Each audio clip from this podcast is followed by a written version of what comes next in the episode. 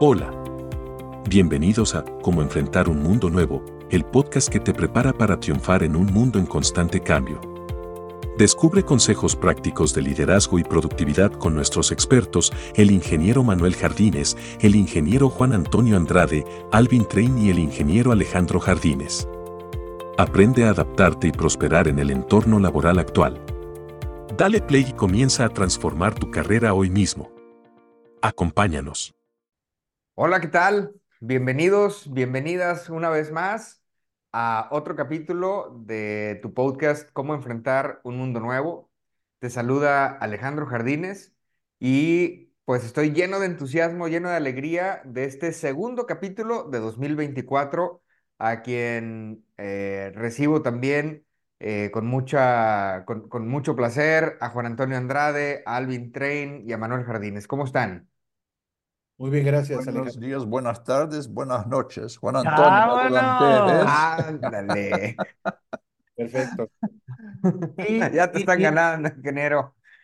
Y, y- y- y dicho desde Miami, pues todavía se oye más mejor, dijeran allá en Monterrey, ¿verdad? Aquí, es- aquí, no, aquí no puedo mentir, con tanto sol tras mío. Sí, correcto. Es evidente que, que, que es pleno, casi pleno mediodía por allá. Muy bien, pues vamos, vamos a, dar eh, eh, comienzo a este capítulo. Eh, como una especie de continuidad de lo que estuvimos hablando la semana pasada. Hablábamos acerca de los miedos y cómo los miedos son en muchas de las ocasiones las principales barreras de los individuos para llegar a su máximo potencial o, eh, dicho en el lenguaje de nuestro podcast, para enfrentar los, los eh, acontecimientos de cambio necesarios que están en sus procesos, en sus negocios, en, en su vida familiar, etc. Y eh, el día de hoy hemos titulado este capítulo como, hombre, pues, ¿qué es lo peor que puede pasar? ¿No? Este, que quizá esa puede ser una de las principales preguntas que nos hacemos cuando, pues, ese miedo se nos, se nos ah, presenta o se nos apodera de, de, de, nuestra mente al momento de tomar acciones y decisiones trascendentales, ¿no? Eh, en, en, en muchas ocasiones podemos llegar a pensar, híjole, es que si le digo esto a mi jefe, me pueden correr. Es que si yo le propongo esto a mi cliente, puedo perder el contrato. Es que ahora que está eh, inicio de año, ¿no? Y que a lo mejor es algo muy común en muchas organizaciones que, hacemos ciertos ajustes de precios por, por temas inflacionarios, etcétera. Híjole, es que si voy con este cliente y le digo que le voy a aumentar el precio, voy a perder la cuenta.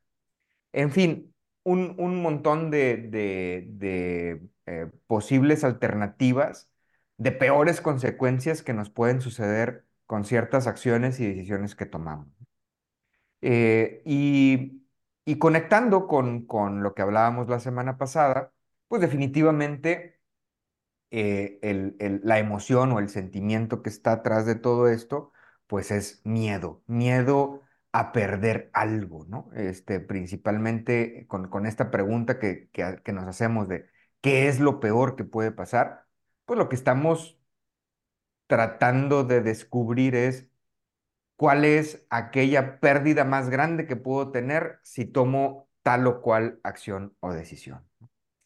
Eh, Y, y- bueno, basado en, en la experiencia de ustedes tres y como lo, ah, quienes, quienes son nuevos en el capítulo, muchas gracias por, por, por conectarse con nosotros, pero eh, dando, dando un poquito de contexto de, de quiénes son Juan Antonio, Alvin, Manuel, eh, bueno, pues son tres ejecutivos de organizaciones bastante numerosas que les ha tocado trabajar en, en varias regiones, mm, tanto de México, de Latinoamérica, del mundo, eh, y pues definitivamente les ha tocado enfrentar muchos procesos de cambio, les ha tocado este, liderar a, a- a números eh, importantes de, de- personas, eh, Juan Antonio en su dirección de manufactura y logística, bueno, pues a su responsabilidad había cerca de 12 mil personas, Alvin Train en su posición de vicepresidente eh, de PepsiCo para el negocio de bebidas, imagínense la cantidad de personas que, que había a su cargo, el ingeniero Manuel Jardines con una experiencia de más de 30 años como consultor en procesos de transformación de empresas globales, pues igual ha tenido una, una cantidad importante de personas que liderar y de procesos que transformar. Y eh, hablábamos la semana pasada y yo les decía, híjole, ¿les ha dado miedo? Y ustedes me decían, pues que sí, que sí les ha dado miedo, este, que, que, que definitivamente eh, e, eso, eso ha sucedido con ustedes. Y hoy quisiera que nos platicaran un poco eh, cómo es que ustedes se han atrevido a tomar decisiones trascendentales, eh, porque seguramente en sus procesos de cambio había decisiones trascendentales. Yo me acuerdo de, algunas este, cuando interactuamos con Juan Antonio como proveedores, eh, cuando, cuando se, se instaura un impuesto importante en el país que tuvo que tomar decisiones trascendentales. Eh, ¿Cómo es que, eh, le, han hecho ustedes para eh, analizar el qué es lo peor que puede pasar? Tenerlo en mente, porque obviamente pues, eh, esa, esa consecuencia es, puede, puede ser un hecho, puede ser algo muy probable. ¿Cómo tenerla en mente y de todas maneras tener, déjenme decirlo, la valentía de tomar la decisión de enfrentar esa situación y de salir avante. ¿Cómo, cómo, cómo le han hecho, eh, Alvin, si, si nos ayudas a empezar con, la, con la plática? empezar, voy a hablar de, de mi experiencia. Y estoy seguro que refleja la experiencia de cualquier persona que haya estado a cargo de, de, de, algún proceso, de algún negocio o de personas es decir, frecuentemente me he encontrado con dilemas donde, donde la, las respuestas raramente son respuestas claras. ¿Sí? Y, y una forma, es decir, la forma de preguntarte a ti mismo qué es lo peor que puede pasar, te trae a ti a un nivel te da suficiente paz para que puedas pensar de forma de, con clareza. Totalmente de acuerdo. Sí. Y es, eso es una cosa aprendida, pero, e, pero es una cosa que te deja, decir, trae los dilemas de vuelta al plan objetivo. No sé cómo lo vean Juan Antonio, Manuel. Si me permites construir sobre eso, Alvin, Alejandro, Juan Antonio, eh, ahorita mencionaste una palabra clave este, en el concepto que nos está virtiendo eh, Alvin, Alejandro, que fue análisis. El primer punto que tenemos que trabajar es no, como decimos coloquialmente, no sobre reaccionar primero que nada implica un análisis y ese análisis trae a su vez otra implicación, que se, comúnmente hoy lo conocemos como inteligencia emocional. Esa paz de la que está hablando Alvin, la conocemos como esa inteligencia emocional que debo de tener para decir, a ver, ¿cuáles son, primero que nada, las alternativas que tengo? Y de esas alternativas que tengo, ¿qué es lo peor que puede pasar si tomo la decisión A, B, C o las número que sea? Obviamente entran otras variables como es tiempo, como es este, implicaciones de gente, etcétera. Pero eh, si ahorita que lo estamos desmenuzando con tranquilidad, vemos cómo tenemos que tener una estructura mental para tratar estas situaciones debe de ser atrás de un análisis versus ser una persona reactiva. No sé, Juan Antonio. No, completamente de acuerdo contigo, eh, Manuel. Eh, yo también iba a hacer referencia al concepto del análisis, pero con una particularidad todavía. Eh, lo peor que puede pasar Por puede, cierto. mandé, Por cierto. lo peor que puede pasar nos puede llegar en dos sentidos. Cuando tú lo buscas en una propuesta de valor que tú quieras desarrollar o cuando te llega. Claro. Tiene un sentido y una, perdón, tiene una magnitud diferente. Por supuesto. Y es donde tu análisis debe de tener un, un fondo. Es muy diferente cuando tú vas a presentar una propuesta a una mejora, eh, asumiendo que puede haber situaciones que afecten esa propuesta de valor que propones. Y el análisis te va a llevar a reforzar, a preparar, a considerar X situaciones. Pero cuando estás sentado y crees que todo está bien y de repente te llegan con una propuesta de mejora, te agarran completamente desubicado. Y normalmente esa condición invariablemente lleva más presión y menos tiempo. Exacto.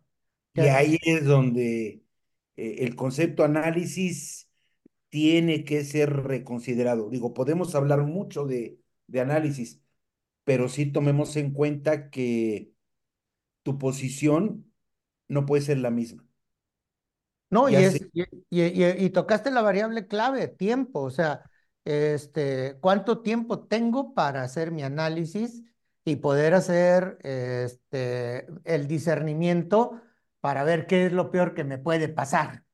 Sí, ¿Sí? Manuel, porque hay factores a considerar dentro de ese análisis que no tienen tiempo. Exacto. Sí, sí, sí, sí. Dices, oye, este, el, el, el tiempo prácticamente está acabado, tienes que tomar la decisión. Y ahí es, este, si me permiten seguir construyendo, eh, es donde se distingue entre un pionero y un seguidor. Eh, cuando, cuando tú tomas este análisis y empiezas a generar la, la, el juego de soluciones o alternativas de solución que, quieres ante la propuesta presentada por ti o que te presentaron las circunstancias, puede ser cualquier circunstancia como la que mencionó Alejandro en, en, el inicio, porque fuimos, fuimos co copartícipes en esa situación. Fue una situación totalmente ajena incluso a la compañía. Este, fue una situación totalmente gubernamental que te dice, así va a ser la regla del juego. Bueno, pues a acomodar de nuevo las cosas para poder jugar con esas nuevas reglas, ¿no? Este, pero ahí el, el, el espíritu pionero de decir, vamos por ello, o como dijera alguien también en ese momento, pues el último que ponga el candado, ¿no? Este, porque pues vamos a tener que, que cerrar el negocio porque pues esto no, no va a funcionar. Sí, sí, Entonces, pero base, base, base, a mí, en mi experiencia es, lo primero que hay que hacer es quitar la emotividad. del- 100%. Es decir, muchas veces nosotros, es decir, porque todos queremos ser John Wayne, se nos presenta un problema, una oportunidad y nosotros queremos desenvainar la pistola de, y arreglar el problema de, de inmediato. Es la peor, peor cosa que podemos hacer. Claro, Y muchas veces nos llegan las oportunidades, llegan con los problemas, nos llegan con, es decir, en, envueltos en emociones, no necesariamente las nuestras, de otros también. claro, por supuesto. Y, y que juegan papeles preponderantes muchas veces, Alvin. Sí, eh, es decir, eso, es decir, para, para poder resolver o actuar de forma productiva, hay que buscar remover esta emotividad en primer lugar. Y en segundo lugar, Alvin, intereses. Sí, Claro, absolutamente. Claro, porque son, son los motores de dichos, de dichas emociones, ¿no? Este, eh, eh, eh, ese interés está haciendo que, que, que le estén metiendo a la ensaladera este, más ingredientes que las que necesitábamos, ¿no? Este, que, que son esas, esas emociones, ¿no? Así es. Y, este, y ahí es otra vez el juego importante de la inteligencia emocional para poder estar separando qué cosas son unas y otras, ¿no? Ahora, ¿cómo, cómo, cómo es posible, eh, basado en, en- sus experiencias, señores? eh, ahorita hemos estado hablando de análisis y ahorita Alvin pone en la mesa algo muy importante, que es quitar emotividad para tomar una decisión. Eh, en el, en el primer rubro del análisis, digo, ahí estoy totalmente de acuerdo y seguramente muchos de los que nos escuchan también. Oye, pues hay que analizar la situación para poder tomar la mejor decisión. Pero también nos puede pasar que por estar analizando perdamos una buena oportunidad o por estar analizando se nos acaba el tiempo para tomar la decisión que debimos de haber tomado.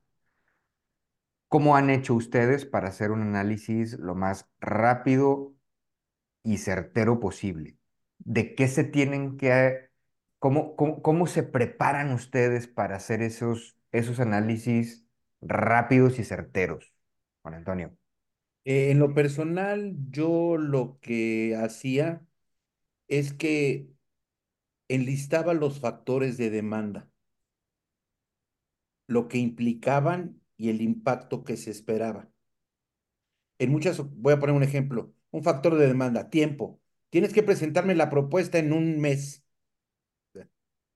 Otro factor de demanda, me tienes que dar un millón de dólares de utilidad. ¿Sí?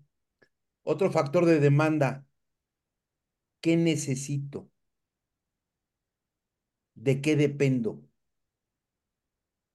¿Qué tengo cerca? ¿Sí, sí me explico? Entonces, eh, a mí me resultaba un poquito más cómodo eh, tener esa eh, visión del análisis ya con los factores que pude haber tenido en muy corto plazo para darle una magnitud, ¿sí? Y con eso ya empezar a trabajar en dirección a una propuesta que estaba yo empezando a construir, pero ya tenía eh, de alguna manera cierto claro, eh, de una manera clara, perdón, eh, hacia dónde iba, cómo iba y de qué dependía. Bien, muy bien. Yo, Y, yo, y adelante, Manuel, perdón. perdón, yo coincido completamente con Juan Antonio. Sin embargo, eh, regularmente, si le, si le puedo agregar algo, es que yo lo primero que, haga- a- que hago es priorizar esos factores de demanda y con mucha regularidad es tiempo. ¿sí? Es decir, a ver, este, necesito un millón de dólares. Perfecto, ¿cuándo? ¿Hoy? ¿Mañana? ¿Diciembre del 24?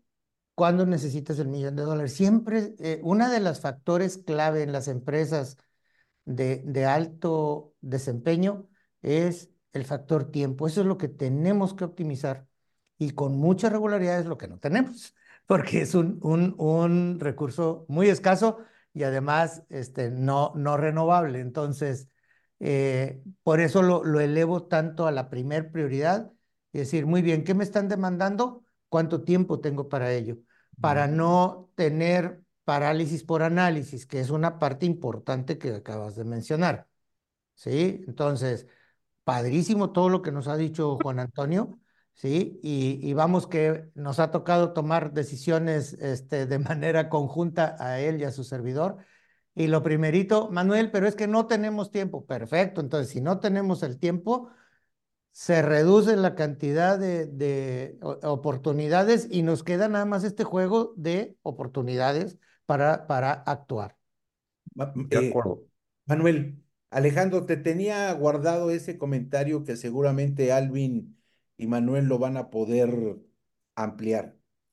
Otro factor trascendente que para mí era lo primero que preguntaba era si iba solo o acompañado. claro. Claro. También, Yo no, Alvin. Dependen las, las, decisiones que vas a tomar. No, porque. pues con quién voy a ir a la guerra, ¿no? no decir, yo. Decir, es la cara de los dos. Me, veo, me veo mucho en lo que ustedes comentan, pero yo quisiera introducir una cosa más. Y sí, tienes total razón, Manuel, que el factor tiempo es el factor decisivo. ¿sí? Y es decir, lo que estás queriendo hacer cuando, cuando, cuando, te ves deparado con un problema o con una oportunidad, quieres maximizar resultado al menor riesgo. Claro. ¿Sí? Es decir, cuanto menos tiempo se te da para reaccionar o para desarrollar el análisis, mayor va a ser el riesgo. Absolutamente. Son inversamente proporcionales. Y en cuanto tú como gestor estés preparado a vivir con este riesgo, está muy bien. Siempre cuando sepas, nuevamente volvemos a qué es lo peor que puede pasar. Claro, claro. Claro. No siempre se te va a dar un mes para hacer un análisis y presentar un proyecto. A veces se te da un día, una semana. Y es que, y es que el, e, el punto de lo que hemos estado manejando de una manera muy clara y directa nos lleva a una respuesta muy sencilla. ¿Qué es lo peor que puede pasar? No obtener eh, lo que buscamos. O sea, así de sencillo. Es el no desarrollar todo lo que hemos estado mencionando. ¿Sí? Independientemente de lo que busques. Pero, pero Juan Antonio, eso, eso, es, eso es algo aprendido. Sí. Sí. Eso no es una cosa que es innata a nosotros. Sí, e, esto, esto lo aprendimos a costa de los pelos blancos que tenemos. y a costa, y a costa de, habernos equivocado muchas veces. Claro. Sí.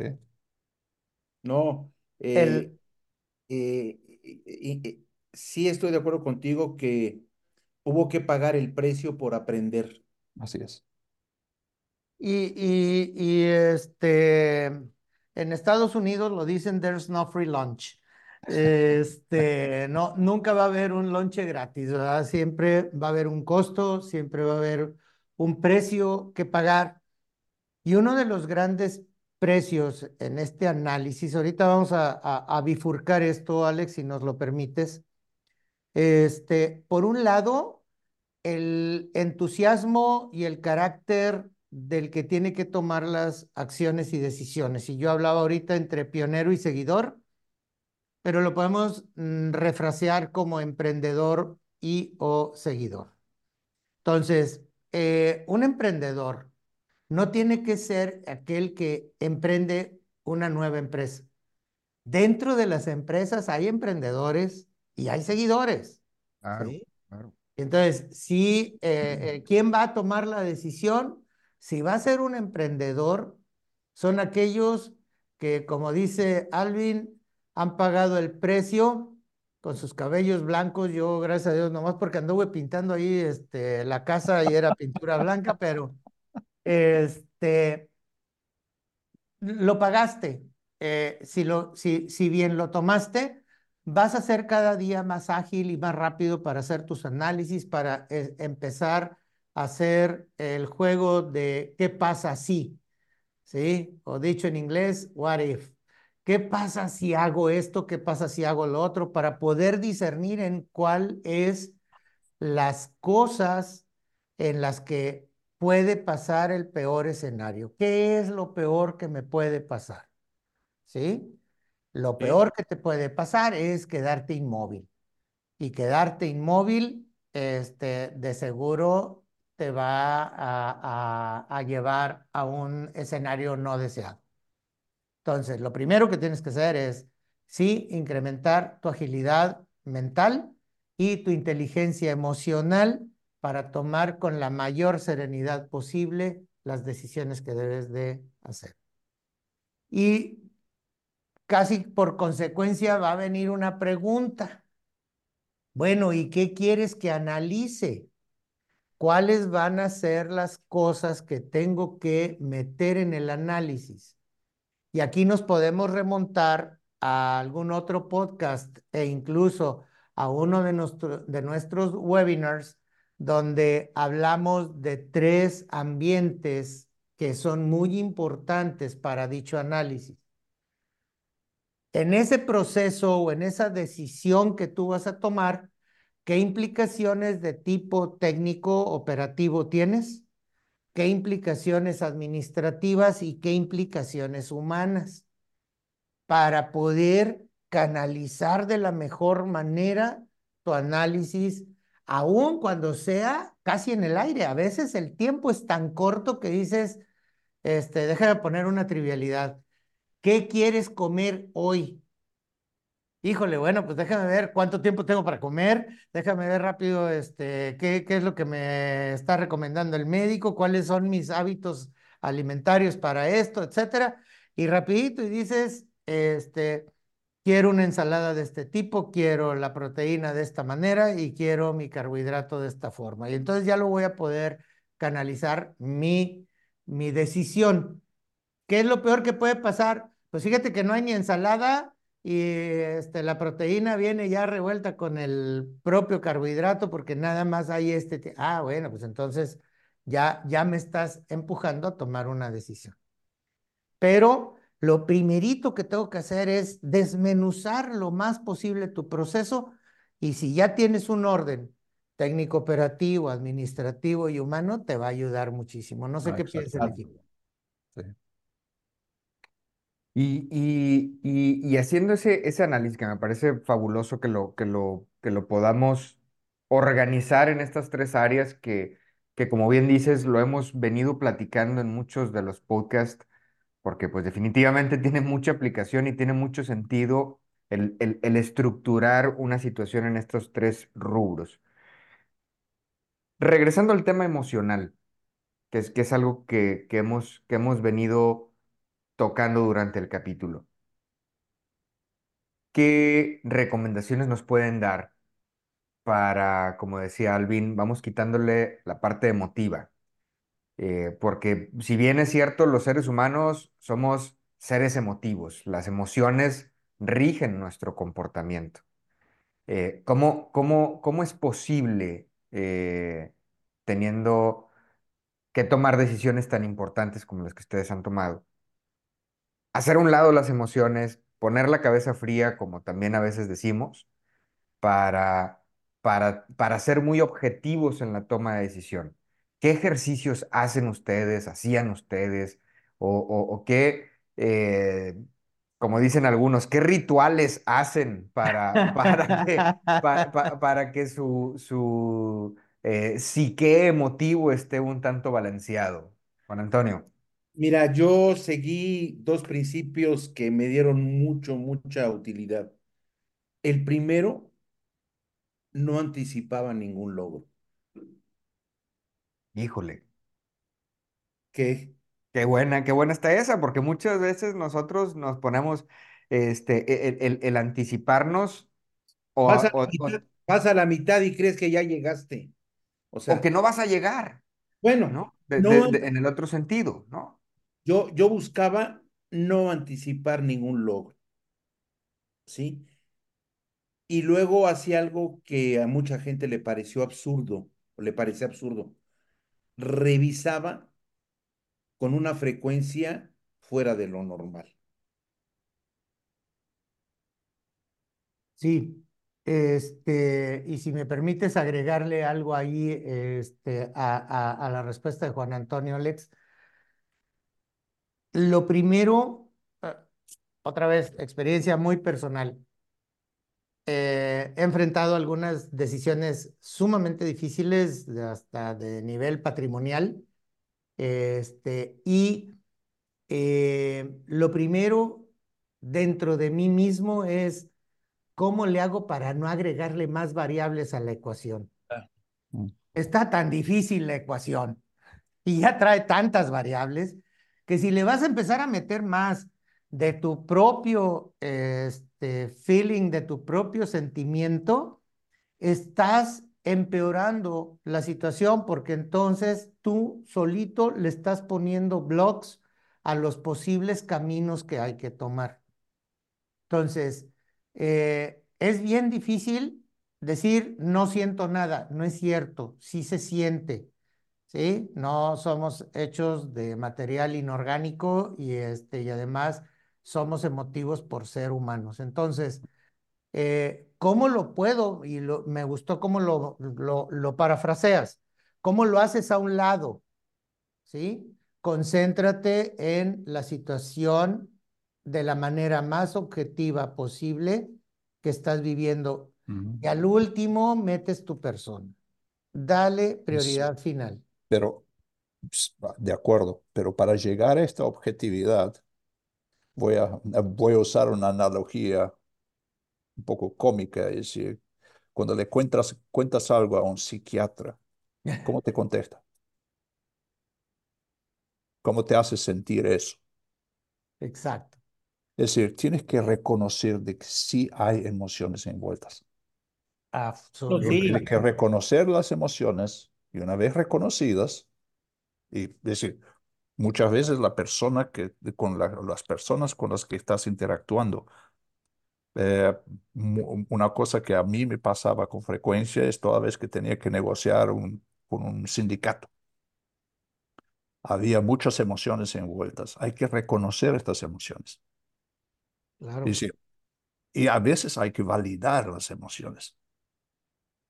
Y ahí entonces ponerlas a un lado. ¿Okay? Separarlos. Bueno, este es un canasto con el que vamos a lidiar. Ahora vamos a lidiar con el resto.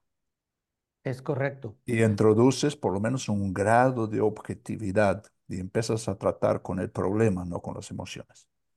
Porque si no eres capaz de reconocerlos, mucho menos las vas a poder hacer a un lado. No, absolutamente no. Van a estar, parte, es decir, van a ser un bloque para lo que quieres hacer. Es una enseñanza grandiosa la que nos acaba de compartir Alvin. Pero un, un, un tema ya muy recurrente, Manuel, eh, y hay cursos para el manejo de las emociones. Correcto, correcto, correcto. Pero inevitablemente, ¿qué, nos, ¿qué es lo primero que nos van a enseñar? Reconoce tus emociones para que las puedas administrar. ¿Sí?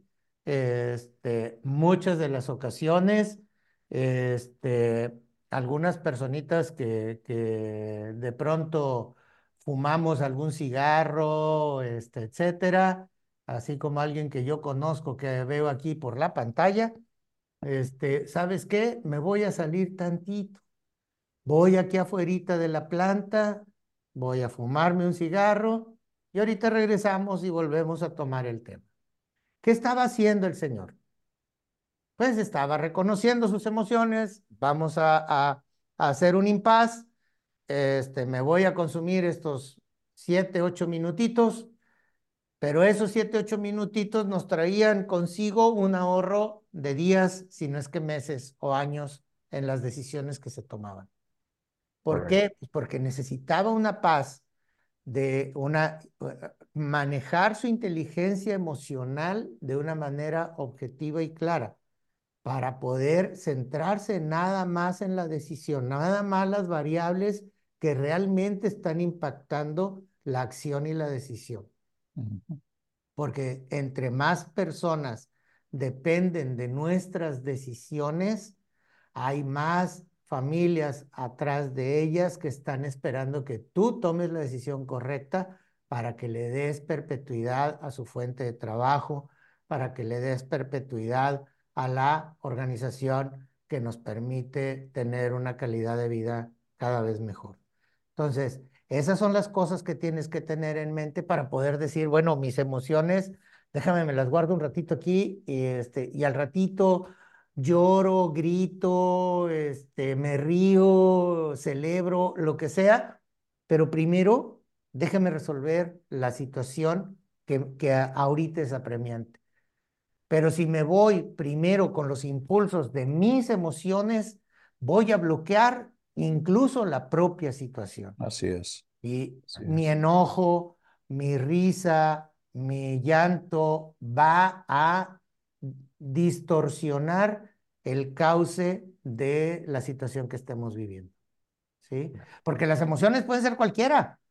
A veces son de enojo, a veces son de alegría, a veces son de tristeza, a veces son de desesperación, etcétera. Hay muchas, muchas formas de manifestar nuestra emoción, pero eso con mucha regularidad va a traer consigo una, una situación de meterle más variables a la ecuación. Y yo, yo he visto proyectos multimillonarios que ya habían sido probados fallar por problemas de emoción, por problemas de autoestima.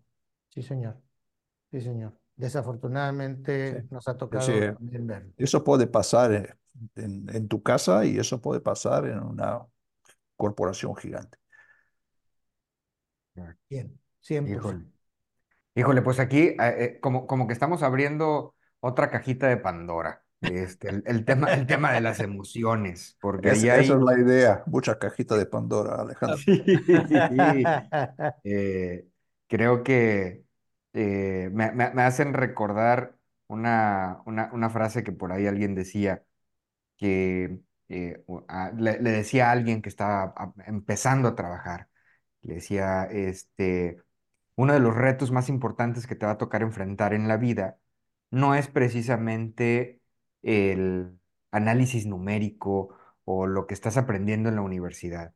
Lo más importante que te va a tocar en la vida va a ser el poder eh, manejar y- e interactuar de manera positiva con un grupo de personas, el, tema de interacción social. Y al tiempo, esa misma persona le dice a, a- a- a quien le dijo ese comentario, dice, híjole, voy a cambiar un poco la versión. Fíjate que el reto más grande no es el interactuar con personas.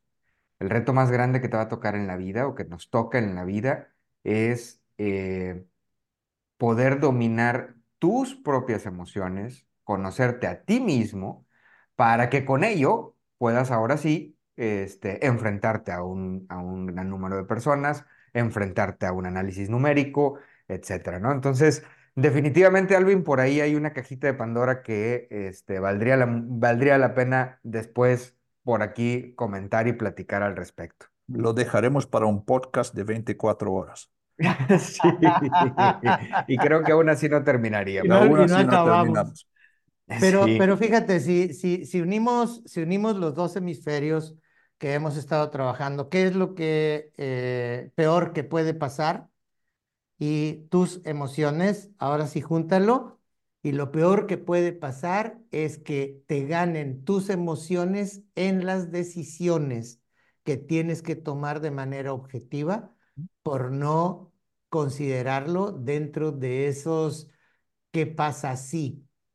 ¿qué pasa si te gana la emoción del llanto, del enojo, de la, de la desesperación, de la alegría? Depende de lo que estemos hablando.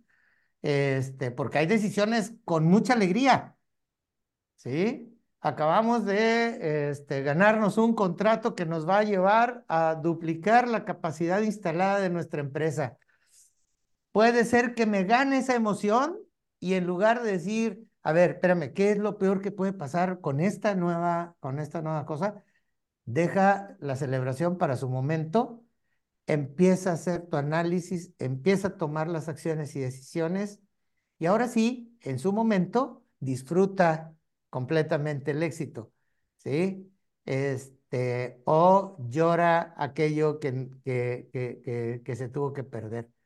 pero para eso hay momentos. Hay que tener una inteligencia emocional para cada uno de ellos, porque lo peor que te puede pasar es que tus emociones eh, muevan completamente las acciones que debiste haber tomado. Pero lo que decías antes, Alejandro, sí le diste, le diste al clavo. Si hay un término en inglés que se llama self-awareness. Es conocerte a ti mismo. A ti Correcto. mismo. Es conocerte a ti mismo significa es decir, saber cómo, cómo reaccionaría yo frente a X situación.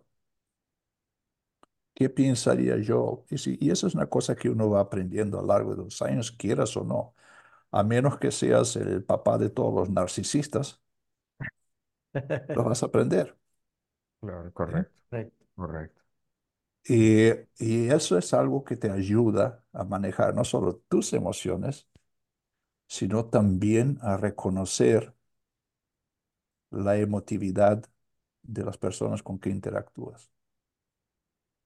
Ahora, eh, esta parte de reconocer tus emociones y cuestiones por el estilo y qué es lo peor que puede pasar, siempre lo vas a enfrentar, y esto puede ser otro podcast, este, de negociación. Con mucha regularidad te va a llevar a enfrentar una especie de negociación. ¿Por qué? Pues porque va a haber una solución, va a haber un camino que vas a tomar de acuerdo a la circunstancia que se te está planteando o que tú estás planteando, como bien decía Juan Antonio, puede ser de dos, eh, de dos fuentes, de una fuente propia o de una fuente externa. Llámese esto, obligaciones este, o eh, ideas de otra parte de la organización. Quien sea, viene y te está planteando un, un escenario y tú vas a tener que tomar acción y decisión con mucha regularidad. La acción o decisión que tomes te va a enfrentar a uno o muchos procesos de negociación. Y ahí es donde también, otra vez, que es lo peor que puede pasar en esta negociación y, salen a, a colación temas que ya platicamos también en otro podcast, de decir, bueno, escoge bien cuáles son las batallas que tienes que luchar o incluso cuáles, mira, ¿sabes qué? En esta tumbo mi rey, ya ganaste esta partida, ¿sí? Este, pero vamos a ir por más porque el torneo todavía no termina, ¿no? Sí, claro. Señores, pues les agradezco muchísimo su tiempo. Muchas gracias por el, por el capítulo. Creo que este, en lo personal se los agradezco. Estuvo lleno de consejos importantes que, que, que, que estoy anotando y que, me, y que me estoy llevando. Espero que tú que nos escuchas también haya sido de mucho valor. Ese es nuestro compromiso, que semana a semana te llevemos información que agregue valor a tu proceso de crecimiento profesional y personal. Alvin, Juan Antonio, Manuel, muchísimas gracias por hacer esto realidad.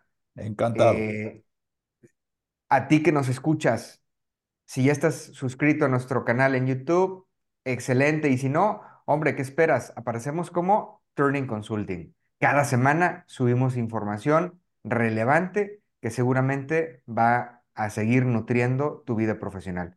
Muchísimas gracias a todos. Nos vemos la próxima semana. Hasta la Gracias. próxima.